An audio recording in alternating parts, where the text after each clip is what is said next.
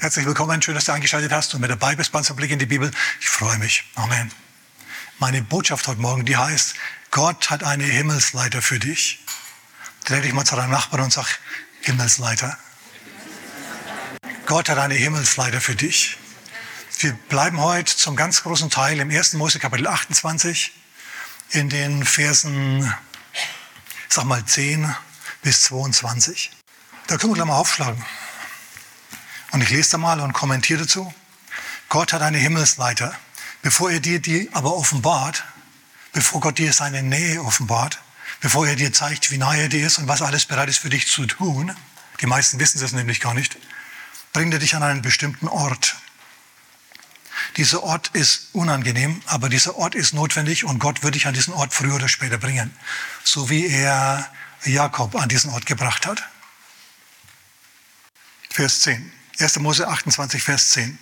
Jakob zog aus von Beersheba und reiste gen Haran.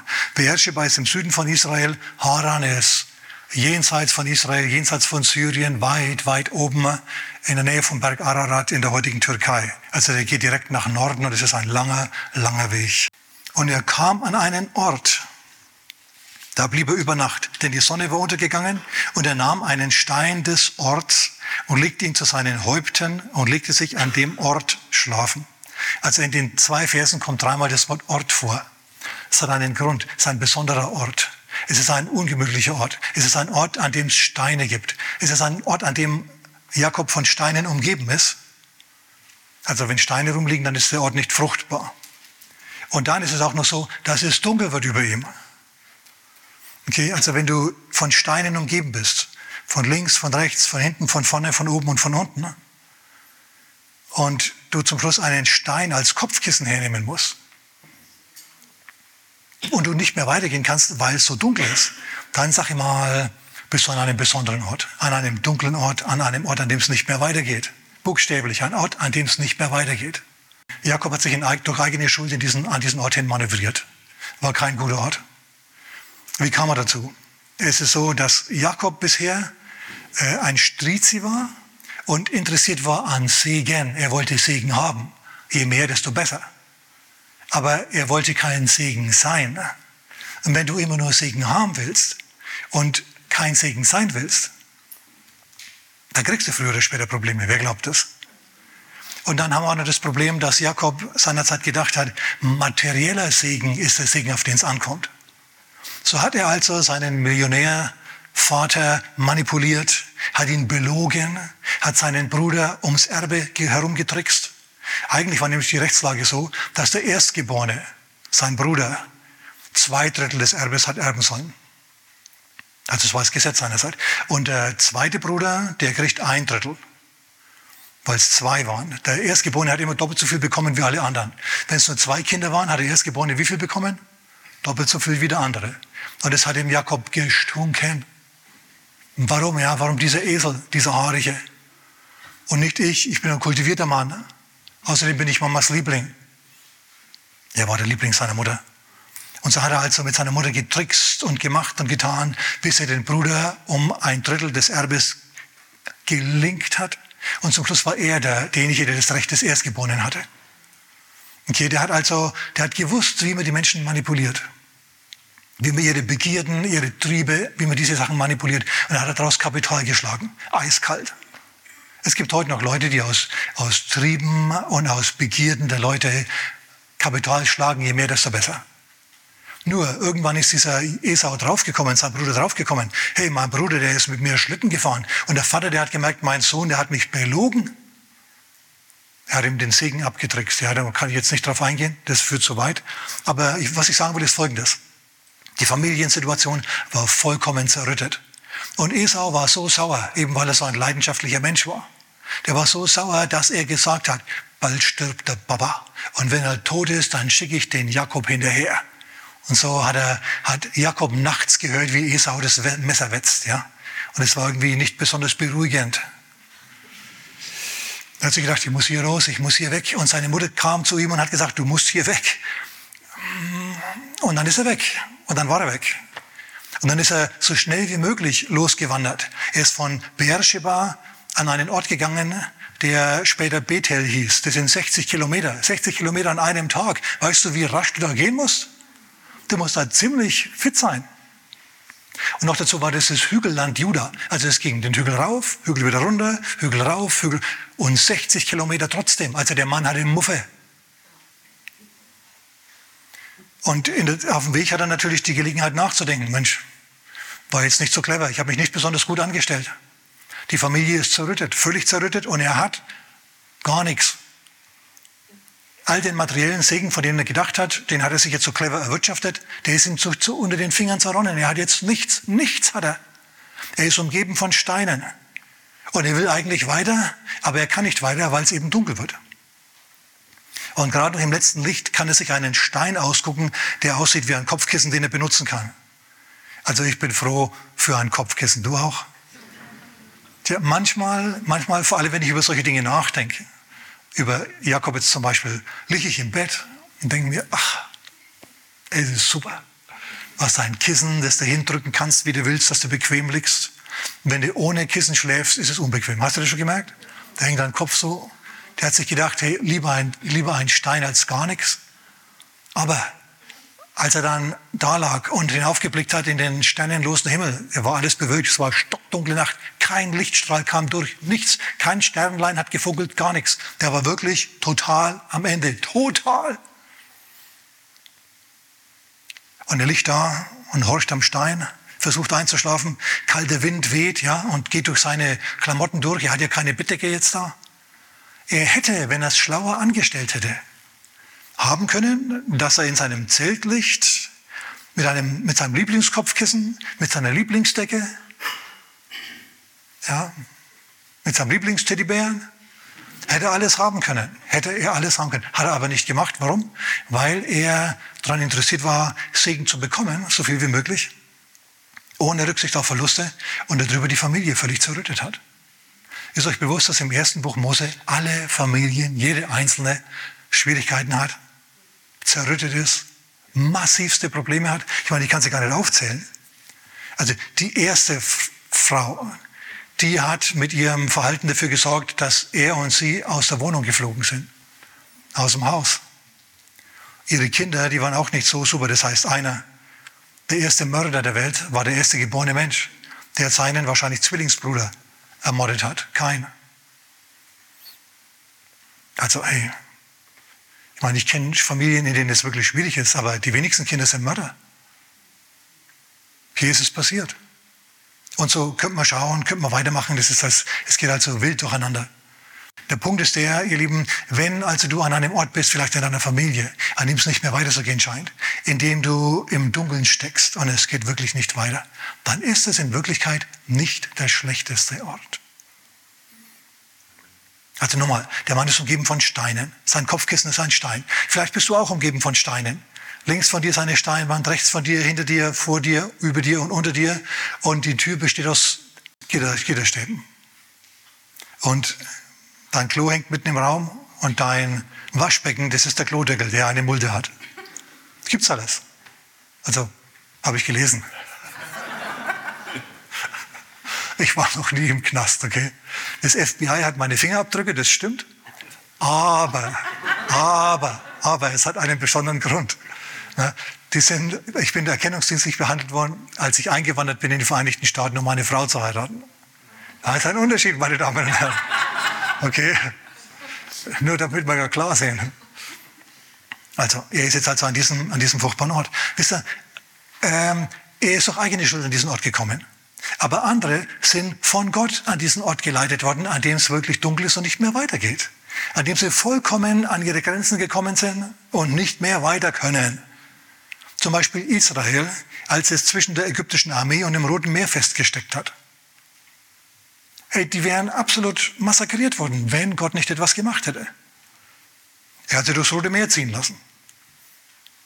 Dann hat Gott sie in die Wüste hineingeführt.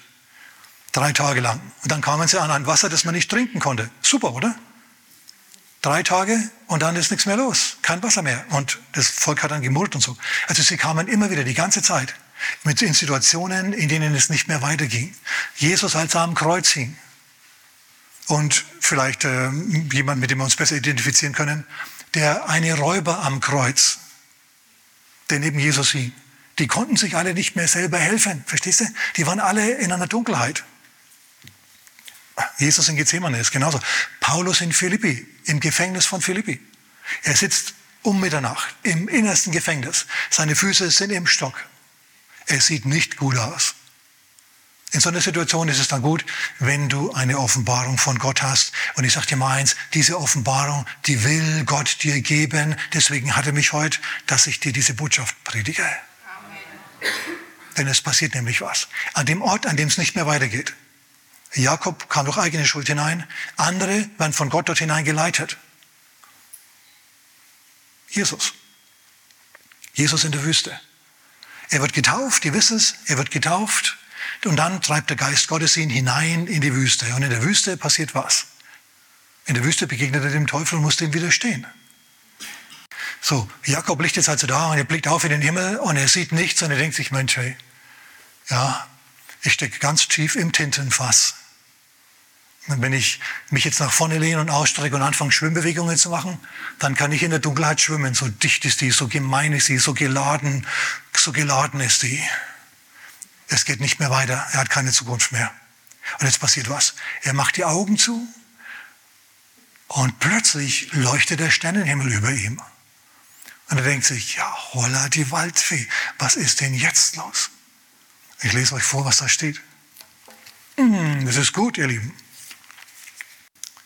Und ihm träumte, Vers 12, 1. Mose 28, 12. Und siehe, eine Leiter stand auf der Erde. Und sie rührte mit der Spitze an den Himmel. Und siehe, die Engel Gottes stiegen daran auf und ab. Und der Herr stand vor ihm. Bei dir steht vielleicht oben auf, aber es kannst genauso gut übersetzen, stand neben ihm oder vor ihm. Und sprach, ich bin der Herr, Abrahams, deines Vaters, Gott und Isaaks Gott, das Land, auf dem du liegst, dir will ich es geben, dir und deinem Samen. Und dein Same soll werden wie der Staub auf Erden, und du sollst ausgebreitet werden gegen Abend, Morgen, Mitternacht und Mittag, das heißt Norden, Süden, Osten und Westen. Und in deinem Samen, Einzahl, sollen alle Geschlechter auf Erden gesegnet werden. Oh Mann, das ist eigentlich so viel. Ich lese nochmal Vers, Vers 12. Und ihm träumte, und siehe, eine Leiter stand auf der Erde, und sie rührte mit der Spitze an den Himmel. Eigentlich heißt eine, Leiter, eine Leiter war auf die Erde gestellt. Und die Spitze rührt an den Himmel, und Engel Gottes steigen dran auf und ab. Was macht eine Leiter? Eine Leiter verschafft dir Zugang an einen Ort, an den du normalerweise nicht hinkommst. Wenn ich in einer Scheune stehe, Klaus weiß Bescheid, wenn ich in einer Scheune stehe und auf dem Heuboden raufschaue, der vier Meter über mir ist, oder fünf, dann kann ich da nicht hinauf, noch nicht einmal, wenn ich Energy Drink trink und dann mit den Flügeln schlage oder so, die ich nicht habe, okay, sondern Pech, ich komme da nicht hinauf. Hier und da können Gold und Silber und edle Steine oben liegen, ich komme da nicht hin. Es sei denn, mir wird eine Leiter auf den Boden gestellt.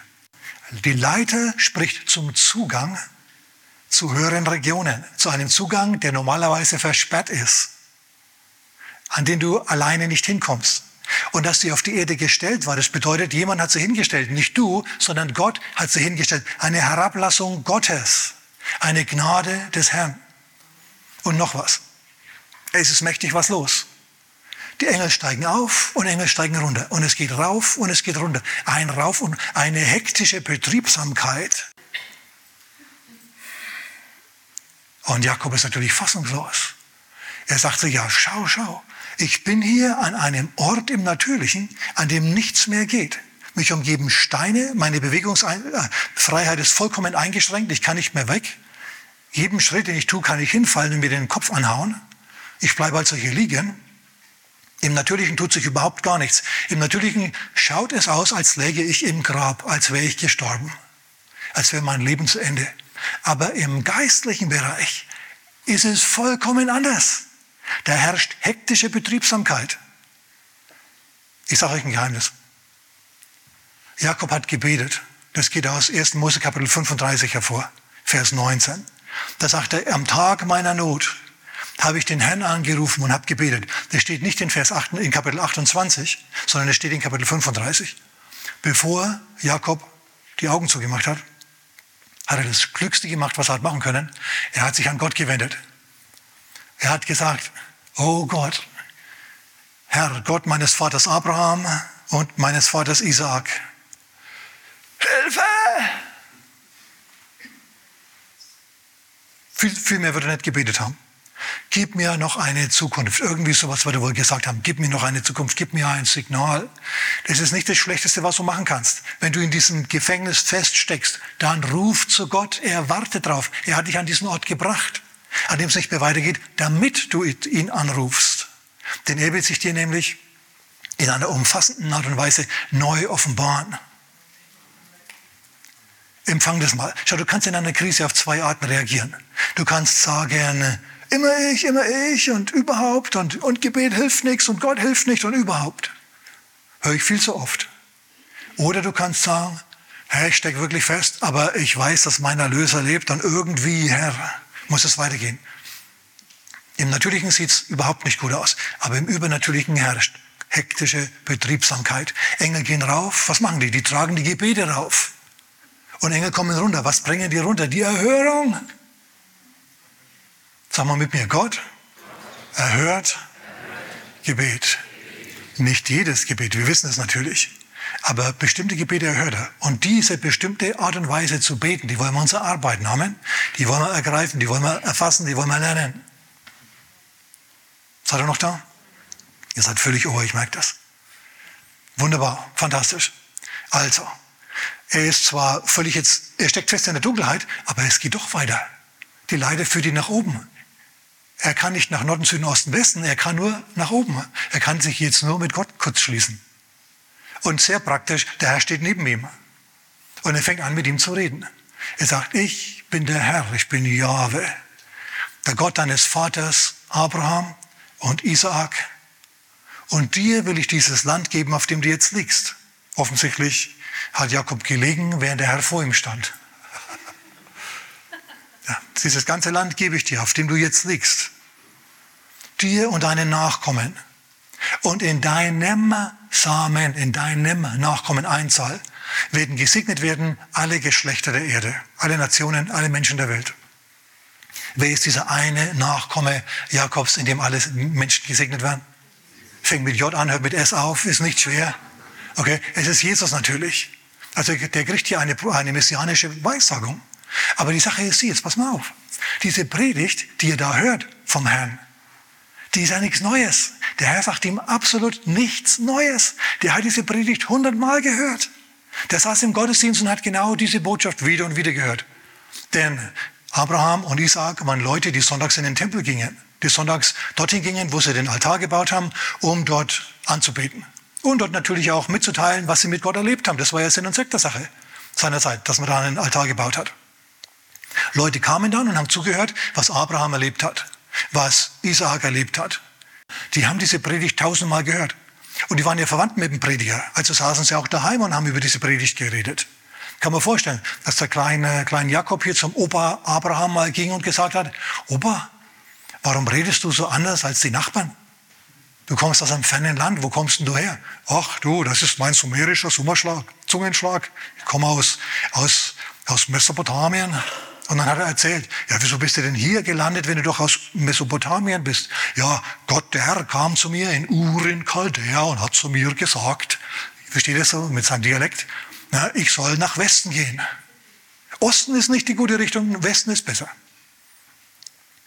Als Gott Adam und Eva aus dem Paradies geworfen hat, sind sie nach Osten. Als dann kein fliehen musste aus der menschlichen Gesellschaft, ist er nach Osten, hat dort eine Stadt gegründet. Aber Gott kam zu mir und hat gesagt, geh nach Westen, junger Mann. Also bin ich losgezogen. Und Jakob hört es, ja, und er denkt sich, ja, interessant. Und, und was hast du dann hier gemacht? Ja, als ich dann hier ankam, hat Gott zu mir gesagt, dies ist dein Land. Aber die gibt es nicht, sondern erst deine Nachkommen. Aha. Und diese Botschaft, die hat er gehört, wieder und wieder von seinem eigenen Vater, die ging da rein und da raus so wie viele Predigten hören. Pure, herrliche, wunderbare Leben veränderte Wort Gottes geht da rein und da wieder raus. Bei viel zu vielen. Bei viel zu vielen. Und deswegen bringt der Herr dich an einen Ort, an dem du empfänglich bist für sein Reden. Es ist nicht, weil er dich nicht mag und dich quälen will. Es ist vielmehr so, dass er dir eine besondere Offenbarung seiner selbst geben will, dass er dich endlich durchbrechen lassen will zu erhörlichem Gebet. Der will dein geistliches Leben auf die Füße stellen. Und dazu mutet er dir manchmal Härten zu.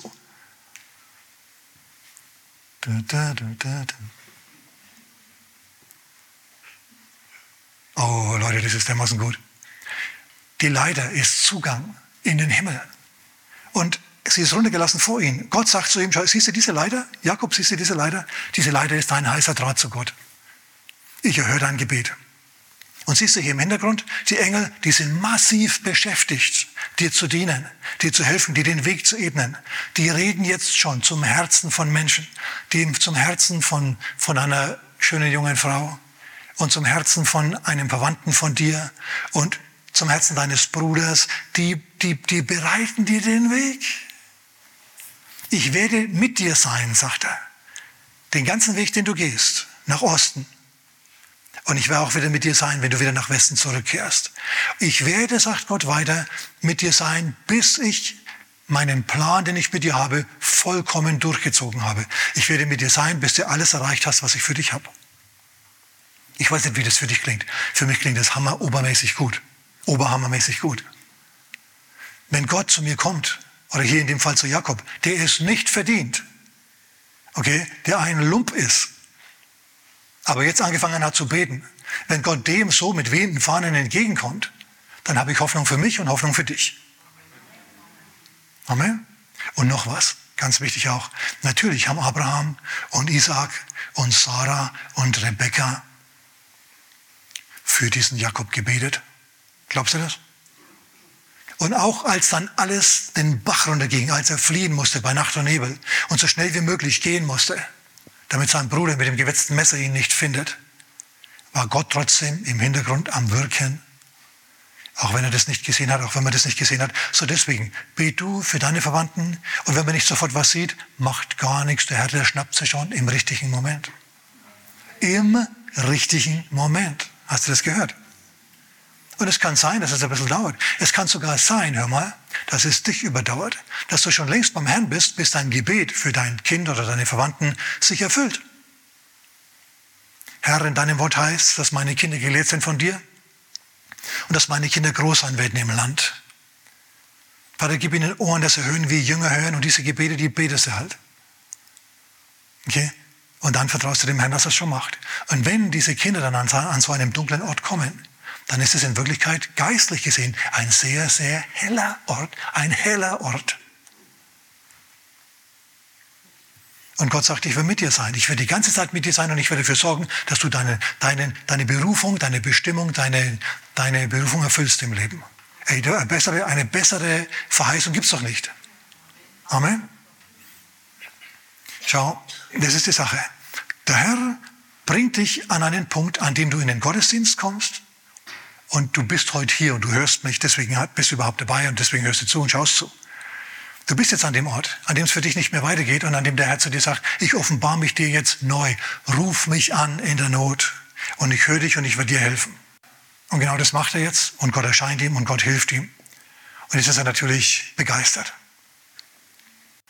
Du kommst in den Gottesdienst in diesem inneren, zerbrochenen Zustand, in deinem Moment der Krise. Und du hörst Predigten, die du vielleicht schon tausendmal vorher gehört hast. Aber heute spricht's dich an. Heute sitzt du drinnen und sagst, hey, irgendwie spricht er heute nur für mich. Heute spricht er nur zu mir. Warst du schon mal in einem Gottesdienst, in dem der, derjenige nur zu dir geredet hat? Na? Amen. Ja, spricht mich an. Da ist wieder was für mich dabei. Genau. Siehst du, der Herr hat dich innerlich an einen Ort gebracht, an dem du empfangen kannst, an dem du hören kannst. Diejenigen, die noch dabei sind, Segen zu, sich abzuholen, anstatt ein Segen zu sein. Die sind draußen, die sind irgendwo und blödeln da draußen rum. Aber du bist hier und hörst zu. Und Herr spricht zu dir. Wenn es im Psalm 51, Vers 19 heißt, ein zerbrochenes und zerschlagenes Herz wirst du nicht verwerfen, Herr, dann meint der Herr nicht, dass du buchstäblich in die Brüche gehen musst, ja, und irgendwie einen Dachschaden bekommen musst. Vielmehr ist vom Zerbruch deines Stolzes und deiner Unabhängigkeit Gott gegenüber die Rede. Du erkennst, hey, ich stecke so fest, dass ich nicht mehr weiterkomme, ich brauche jetzt Hilfe. Du sagst, nein, hier, ja, mein eigener Arm, mein eigener Grips, der hilft mir. Du sagst Nummer eins, bis zu dem Tag, an dem du dich ausstreckst und merkst, hey, es wird dunkel um mich herum. Und ich gehe jetzt den Weg allen Fleisches und ich werde bald sterben. Spätestens da solltest du irgendwie innerlich ankommen und sagen, hey, dieser Feind, der Tod ist mir zu groß. Den hat noch keiner besiegt, bis auf einen. Und dann rufst du auch den Herrn an und sagst zu ihm, wie das der Verbrecher am Kreuz gesagt hat, Herr, denk an mich, wenn du in dein Reich kommst. Herr, jetzt geht's aufs Ende zu. Ich habe im Leben nicht alles richtig gemacht. Vergib mir meine Sünden und nimm mich auf in dein Reich. Herr, nimm mich auf in dein Reich. Für manche von uns ist das schon, ist das schon in Ordnung, ist das schon gut. Wenn sie erkennen, dass sie das brauchen und so reden. Amen. So, jetzt, ähm, jetzt, lass mir noch was sagen. Kontinuität, sag mal Kontinuität. Wir haben es hier mit Kontinuität zu tun. Denn Gott hat zu Abraham gesprochen, zu Isaac und jetzt offenbart er sich dem Jakob und sagt ihm dasselbe. Wir können, unsere, wir können das Evangelium unseren Kindern mitteilen, aber irgendwann muss der Punkt kommen, an dem Gott zu unseren Kindern selber spricht, an dem sie nicht uns hören, sondern an dem sie Gott hören. Amen. Erst dann wird ihr Glaube echt. Ich denke da an meine Tochter zum Beispiel, die ist christlich groß geworden und war immer mit dabei, hat immer mitgebetet und alles, wunderbar. Und dann ist er nach, nach Süd, ähm, ja, auf die südliche Halbkugel der Welt, ja, nach Neuseeland gegangen und, und war dann weg. Da konnte sie nicht mehr zur Mama. Sie konnte nicht mehr sich in mein Büro setzen und mit mir reden. Hab da eine Frage oder irgendwie sowas. Da war sie völlig dann auf sich geworfen. Und plötzlich an dem Ort, an dem sie mehr auf sich geworfen war, hat sie gemerkt, hey, es gibt eine Himmelsleiter. Und Gott hat auch für dich eine Himmelsleiter. Und da hat sie dann, da hat sie dann ihren Wandel mit Gott, ihr christliches Leben eigentlich so richtig ernst genommen und ist da geistlich gewachsen wie, wie, wie in den zehn Jahren vorher wahrscheinlich nicht. Na? So. Der Herr mutet uns manchmal Härten zu, damit wir zum Schluss kraftvoller beten können und kraftvoller glauben und mehr Wunder haben in unserem Leben. Gott will, dass du Wunder hast in deinem Leben. Aber du bist nicht immer innerlich an dem Ort geistlich. Manchmal bringt der Herr dich äußerlich an einen Ort, an dem es nicht mehr weitergeht, damit es innerlich weitergeht, dass du keinen Weg mehr hast, außer nach oben. Aber da stellt er dir dann eine Leiter hin und sagt, komm rauf zu mir. Der Herr ist dann interessiert, das Evangelium jeder Generation neu weiterzugeben. Und wir müssen dafür beten, dass der Herr sich wirklich offenbart, so wie, das dem, dem, äh, so wie es sich Mose geoffenbart hat, natürlich, so wie es sich Abraham, Isaac und vor allem jetzt auch Jakob geoffenbart hat. Dass sie persönliche Offenbarungen Gottes haben, persönliche Erlebnisse mit Gott. Amen. Denn äh, was wir sehen werden und was wir jetzt sehen und was wir in jeder Generation neu sehen, ist, dass es einen Feind Gottes gibt, der daran interessiert ist, die Kontinuität der Verkündigung von Gottes Wort abzuknicken. Der möchte, dass die, die, die christliche Gesellschaft, die auf die Bibel gegründete Gesellschaft, mit den Wurzeln ausgerissen wird. Und da läuft eine Bewegung zurzeit, das ist der Hammer. Na, war vor einigen Jahren auf einer Hochzeit, die habe ich gehalten. Und da kamen dann Verwandte des Brautpaars zu mir und haben gemeint, wir, wir, wir sind nicht so wie du.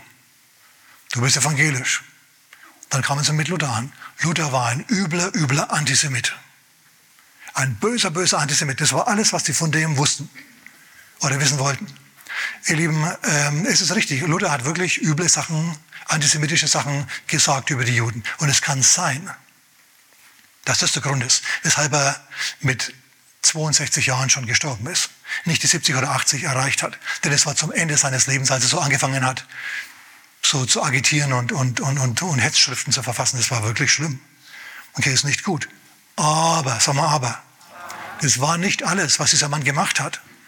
Der Mann hat auch die Reformation angeleiert und hat gesagt, ihr Lieben, wir werden nicht durch die Taufe gerettet, sondern durch den Glauben. Wer glaubt und getauft wird, wird gerettet werden. Wer nicht glaubt, wird verdammt werden, sagt Jesus. So hat er also die neue Geburt, die Vergebung von Sünden und die neue Geburt wieder entdeckt und gepredigt. Du musst glauben an das Sühnewerk Christi, dass er für deine Sünden gestorben ist.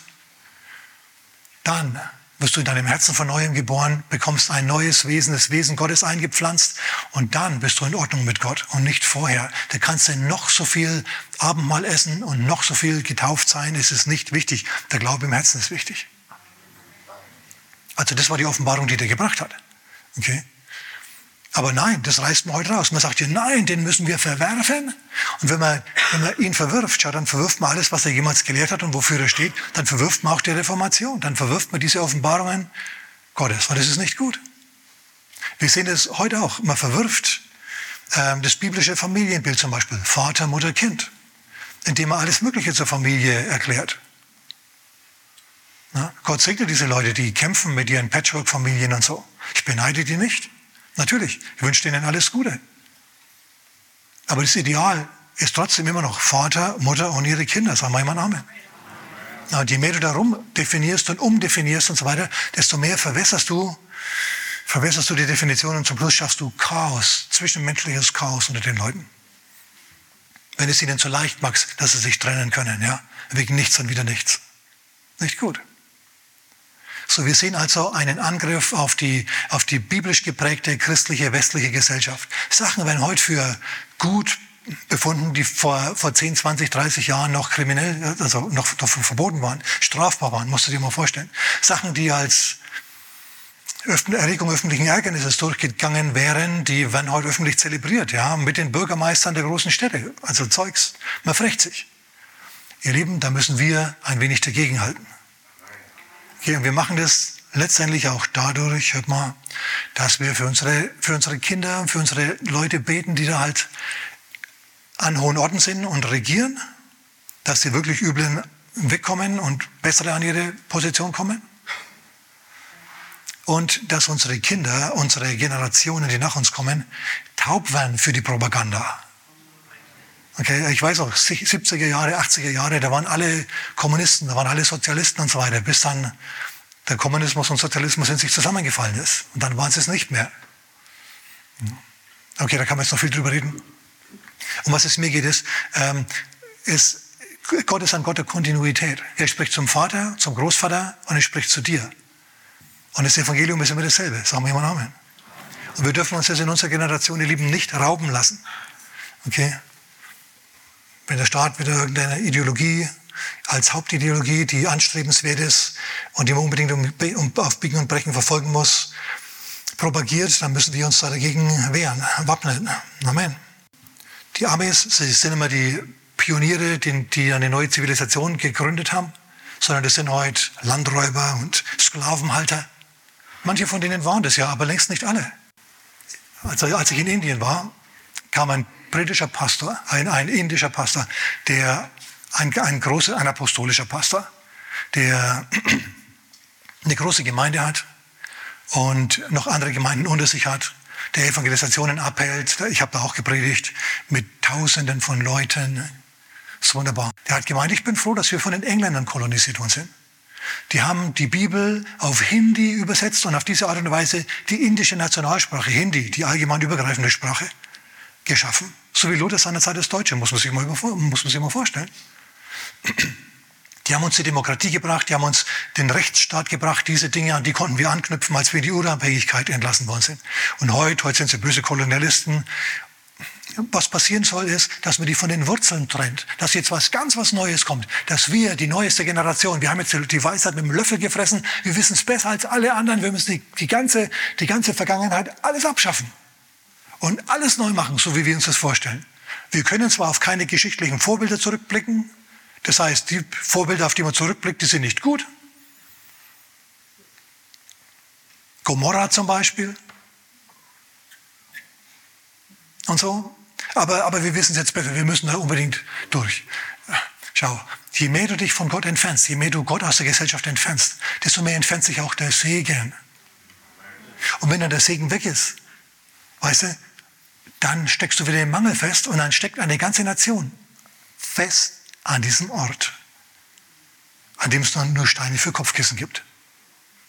Und dann hat die Welt, die Gesellschaft wieder eine Möglichkeit, neu anzufangen. Wir werden sie neu anfangen. Es hängt auch von uns an. Aber wenn nämlich irgendwie, sollte alles zusammenfallen, schau, dann sind wir diejenigen, die die Antworten haben müssen. Ist dir das bewusst, dass du das Rückgrat, das Rückgrat der Gesellschaft bist? Und wenn alles kaputt geht und die Leute Orientierung suchen, musst du sie ihnen geben können. Also, weißt du, was gut und schlecht ist? Orientierst du dich an den zehn Geboten in deiner Ethik? Weißt du, dass es immer noch Hoffnung gibt an diesem dunklen Ort? Wenn alle Wege versperrt sind, geht es eben nach oben. Ist doch gut. Er kam also wirklich bereichert aus dieser Wüstensituation wieder zurück. Engel steigen auf und ab. Während dem Natürlichen sich nichts tut, gehen Gebete rauf und Erhörungen runter. Halt es mal fest. Denk da jeden Tag am besten mal drüber nach, solange bis es wieder vergisst. Hebräer Kapitel 1, Vers 14. Engel sind ausgesandt zum Dienst um derer willen, die das Heil erben sollen. Ist hier irgendjemand, der Christ ist, der also das Heil erben soll? Ja? Das gilt für dich. Erwarte und bitte den Herrn darum, ja, dass er dir den Weg ebnet. Auf der Arbeit, dass du Gunst findest. In der Schule, im Studium, wo immer du bist. Ja, dass sich Situationen auflösen. Dass Leute Probleme haben, bis du kommst und dann gibt der Herr dir die Weisheit und du hast irgendwie die Lösung. Es fällt dir einfach zu. Du hast den Touch. Den Segenstouch Gottes. Schau, das ist dein Schicksal. So soll das sein bei dir. Du bist Jakob. Du steckst vielleicht fest, aber der Herr ist immer noch der Herr und er ist auch, was er für Jakob war, für dich. Er hört dein Gebet. Also, nur ähm, wichtiger Punkt, also was ich eigentlich sagen will, ist folgendes. Jakob geht hier weg mit einer vollkommen erneuerten Perspektive. Er weiß, dass das weltliche, irdische nicht alles ist, was man sieht. Dass das, was man sieht, nicht alles ist, was es gibt sondern dass es noch was gibt, was man nicht sieht, was noch mächtiger ist als das Natürliche. Dass das Geistliche das Irdische beherrscht. Das dürft ihr nie vergessen, nie vergessen, nie vergessen. Wer sich um dich herum nichts tut, ist der Herr. Hoch beschäftigt mit seinen Engeln im Hintergrund. Und sieht die Fäden und schiebt die Kulissen und macht und tut, dass die richtigen Leute zur richtigen Zeit zu dir kommen, in dein Leben treten. Ich sage da mal eins, die richtigen Leute sind schon unterwegs zu dir. Und wenn die mit einem Satz, mit einer Bewegung, mit einer E-Mail, mit einem Wort neue Türen auftun, neue Wege erschließen, Beziehungen herstellen, Verknüpfungen, Verbindungen herstellen. Und plötzlich stellst du fest, hey, mein Pfad leuchtet. Gott war mit mir. Das sagt Jakob nämlich zum Schluss. Jakob sagt zum Schluss, als er dann schon längst seine Frauen geheiratet hat und einen Haufen Kinder bekommen hat und wieder zurückkehrt ins Land, 1. Mose 35, Gott war mit mir am Tag, deiner, am Tag meiner Not und an allen Tagen seither. Er war mit mir. Wenn du in der Krise bist, denk an die Himmelsleiter. Und wenn sie noch nicht da ist, dann wird sie früher oder später wieder kommen. Und dann musst du wissen, halb so wild. Sag mal mit mir, halb so wild. Der Herr ist im Hintergrund beschäftigt und er zieht die entsprechenden Strippen und er macht da was, dass es wieder weitergeht für dich. Denn als er dann nämlich ankam, an den Haran, die ersten Leute, die er getroffen hat, waren Hütten. Und, und dann haben sie ihm einem Mädchen vorgestellt, diese Hütten. Und er hat die gesehen und er hat nochmal geschaut und hat sich gedacht, boah, Rahel, die er dann geküsst hat. Und dann hat er geweint, also der Mann war voll durch den Wind. Und dann hat er sie geheiratet.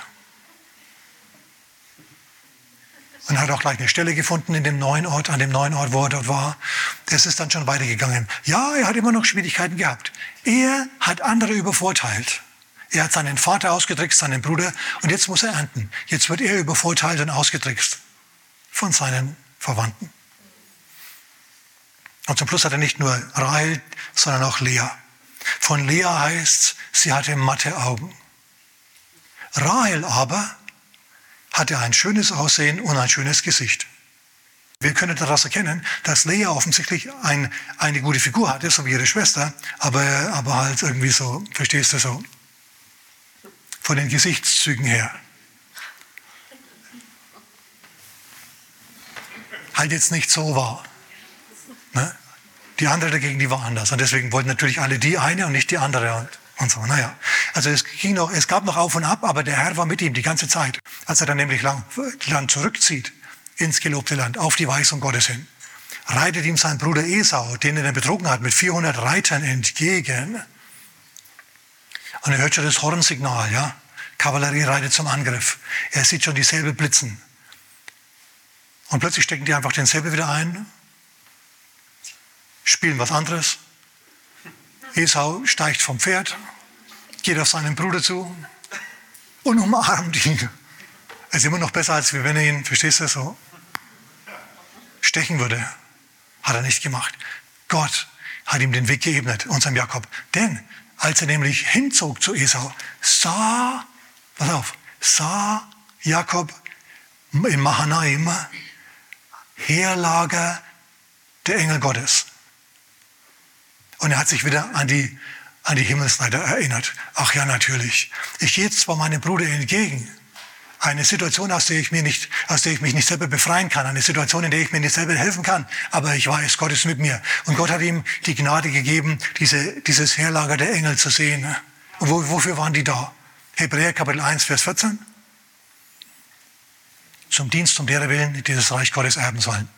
So, diese Engel sind mitgeritten mit Jakob. Und wenn Esau angeritten kam mit seinen 400 Kämpfern, ist der Herr mit seinen 400 Engeln angeritten. Ja, und hat denen da was geflüstert und plötzlich ist da wieder Sturm weggegangen und plötzlich war alles ruhig und plötzlich lagen sich die Brüder in den Armen, anstatt dass sie sich geschlägert haben. Hätte ja auch anders sein können. Ne? So mit Stacheldraht umwickelte Faust, ja. Ich habe schon gewartet. Steig ab vom Pferd, du Feigling. Hätte er ja auch machen können, hat er aber nicht gemacht, Esau. Er hat seinen Bruder umarmt und dann sind sie ihre Wege gegangen, haben einander in Ruhe gelassen und alles war gut. Sag mal mit mir, alles wird gut. Wisse das, glaub das. Du hast eine Himmelsleiter. Aber jetzt muss ich unbedingt noch zum Abschluss was anbringen, was Jesus sagt. Ähm, zunächst einmal, äh, wir stimmen damit überein, dass die Augen des Herzens von Jakob aufgegangen sind. Stimmt das? Die geistlichen Augen des Herzens waren plötzlich offen. Paulus betet für die Epheser. Epheser Kapitel 1 ab Vers, ab Vers 17. Dass Gott ihnen, den Ephesern, geben möge, einen Geist der Weisheit und der Offenbarung in der Erkenntnis Gottes, geöffnete Augen des Herzens, damit sie erkennen, was ihnen alles von Gott geschenkt ist. Geöffnete Augen des Herzens. Wisst ihr, was Paulus macht? Er betet für die Epheser, dass sie eine Himmelsleiter-Offenbarung haben. Dass sie erkennen, was ihnen alles von Gott geschenkt ist. Machst du genauso. Bet du exakt genau dasselbe Gebet. Und wenn du vergisst, wo es steht, dann fang einfach an, den Epheserbrief zu lesen. Früher oder später stolperst du drüber, gleich im ersten Kapitel. Ab Vers 17. Und im Kapitel 3 auch nochmal, gibt es auch noch ein gutes Gebet. Okay, der hat jetzt also eine neue Optik. Er geht mit einem vollkommen erneuerten Bewusstsein jetzt weg. Ich bin überhaupt nicht ich allein. Du bist nicht allein. Ja, Engel Gottes umgeben mich. Hallo Herr Engel hier, hallo Herr Engel da, ich sehe euch nicht, aber ihr seid da. Oh Herr bitte. Und so ist er weitergezogen. Der war vollkommen ausgewechselt. Das ist auch dein Tag, vollkommen ausgewechselt zu sein. Okay, wenn es jetzt heute nicht der Fall war, dann wirst du an deine Grenzen kommen und dann, dann hörst du eine Botschaft und dann, und dann ist da was für dich dabei. Dann spricht dich das an, dann sagst du, Mensch, wie wenn er, wie wenn er wüsste, wie es mir geht und, und überhaupt. Ja, das ist der Herr, der zu dir spricht, aber du hast dann auch Ohren, um zu hören. Auf die kommt es ja an. Und darum ging es heute Morgen. Amen. Okay, jetzt muss ich noch was sagen. Deine Himmelsleiter ist Jesus. Im Johannesevangelium, da treffen wir die ersten Jünger offensichtlich und einer namens Nathanael, Philippus kommt zu Nathanael und sagt, wir haben den Messias gefunden, Jesus aus Nazareth. Und Nathanael sagt, kann aus Nazareth etwas Gutes kommen? Also ich würde mal sagen, der blickt auf die Nazareth etwas herab. Bisschen stolz. Amen. wenn du zu mir sagst, aber du musst mal, oder wenn einer sagt zum anderen, du musst mal den Prediger aus Geldesheim hören, Geldesheim. Und die sagen, kann aus Gildesheim etwas Gutes kommen? Dann würde ich mir denken, pff. aber Philippus war schlau. Der hat gesagt, komm und sieh. Manchmal ist es das Beste, was du machen kannst. Streit nicht mit den Leuten. Sag nicht, nein, der ist gut. Ach, Quatsch. Und überhaupt, ja. Sondern sag einfach, komm und sieh. Und dann wird sich der Herr selber um die kümmern. Wenn die einen Draht zu Gott haben wollen, dann wird er auf sie eingehen. Er wird sie anfunken. Äh, Nathanael kommt zu Jesus und sagt, also erst einmal sagt er gar nichts. Jesus sagt nämlich zu ihm, siehe, ein Israelit, in dem kein Fehl ist und kein Tadel. Und Nathanael sagt, kennen wir uns? Haben wir miteinander Murmeln gespielt? Und dann sagt Jesus, bevor du, bevor Philippus dich rief, sah ich dich unter dem Baum, unter dem Feigenbaum. Du hast über Jakob nachgedacht, dass Jakob ein Halodri war und Gott ihm trotzdem eine Offenbarung geschenkt hat über die Himmelsleiter. Dass er es nicht wusste in seiner Stunde der Not, dass Gott so nah bei ihm ist, bereit ihm zu helfen. Du hast dir gedacht, ich bin nicht wie Jakob. Ich würde eigentlich verdienen, dass Gott sich mir zuwendet, aber, aber, aber es tut sich nichts. Ich bin nicht so wie die in Nazareth. Und Jesus sagt zu ihm, das Problem von Jakob war, dass er ein Lump war, ein geldgieriger Typ. Dein Problem, lieber Nathanael, ist, dass du stolz bist ohne Ende. Jakob hat nicht gewusst, dass Gott in der Nähe ist und du weißt nicht, dass der Messias hier ist, dass Gott auch in der Nähe ist. Und dann, dann dämmert es dem Nathanael und er erkennt, der hat gewusst, dass ich unter einem Feigenbaum nachgedacht habe und über was ich nachgedacht habe, obwohl ich es ihm nicht gesagt habe. Und dann sagt er, Herr, du bist der Sohn Gottes, du bist der König Israels. Und dann sagt Jesus, nur weil ich dir das gesagt habe, nur weil ich dir etwas mitgeteilt habe, was ich, dir nicht, was ich nicht wissen konnte, glaubst du? Ich sagte mal eins, Du wirst noch ganz andere Sachen sehen. Du wirst Engel Gottes sehen, wie sie auf den Sohn Gottes herabsteigen und hinaufsteigen. Nathanael, ich bin der Messias, ich bin deine Himmelsleiter. Und Jesus ist auch deine Himmelsleiter. Wenn du zu Jesus gehörst, hast du eine Himmelsleiter. Er ist bereit, dein Gebet zu erhören. Amen. Ich hoffe, ihr habt heute Morgen zu deinem Herzen gesprochen. Falls du allerdings noch keine Himmelsleiter hast, Gott hat eine für dich. Ihr Name ist Jesus. Und deswegen erlaube ich dich jetzt ein und ermutige ich dich, dass du jetzt mit mir beten tust und Jesus in dein Leben einlädst. Der Herr will dich beschenken. Alles, was er von dir will, ist deine Sünden, dein Leben. Und er erlöst dich aus diesem, aus diesem hässlichen Ort, an dem du jetzt bist. Lass uns miteinander beten. Wir beten alle miteinander. Sag mit mir, Herr Jesus, vergib mir meine Sünden. Komm in mein Herz und mach mich neu. Gottes Segen.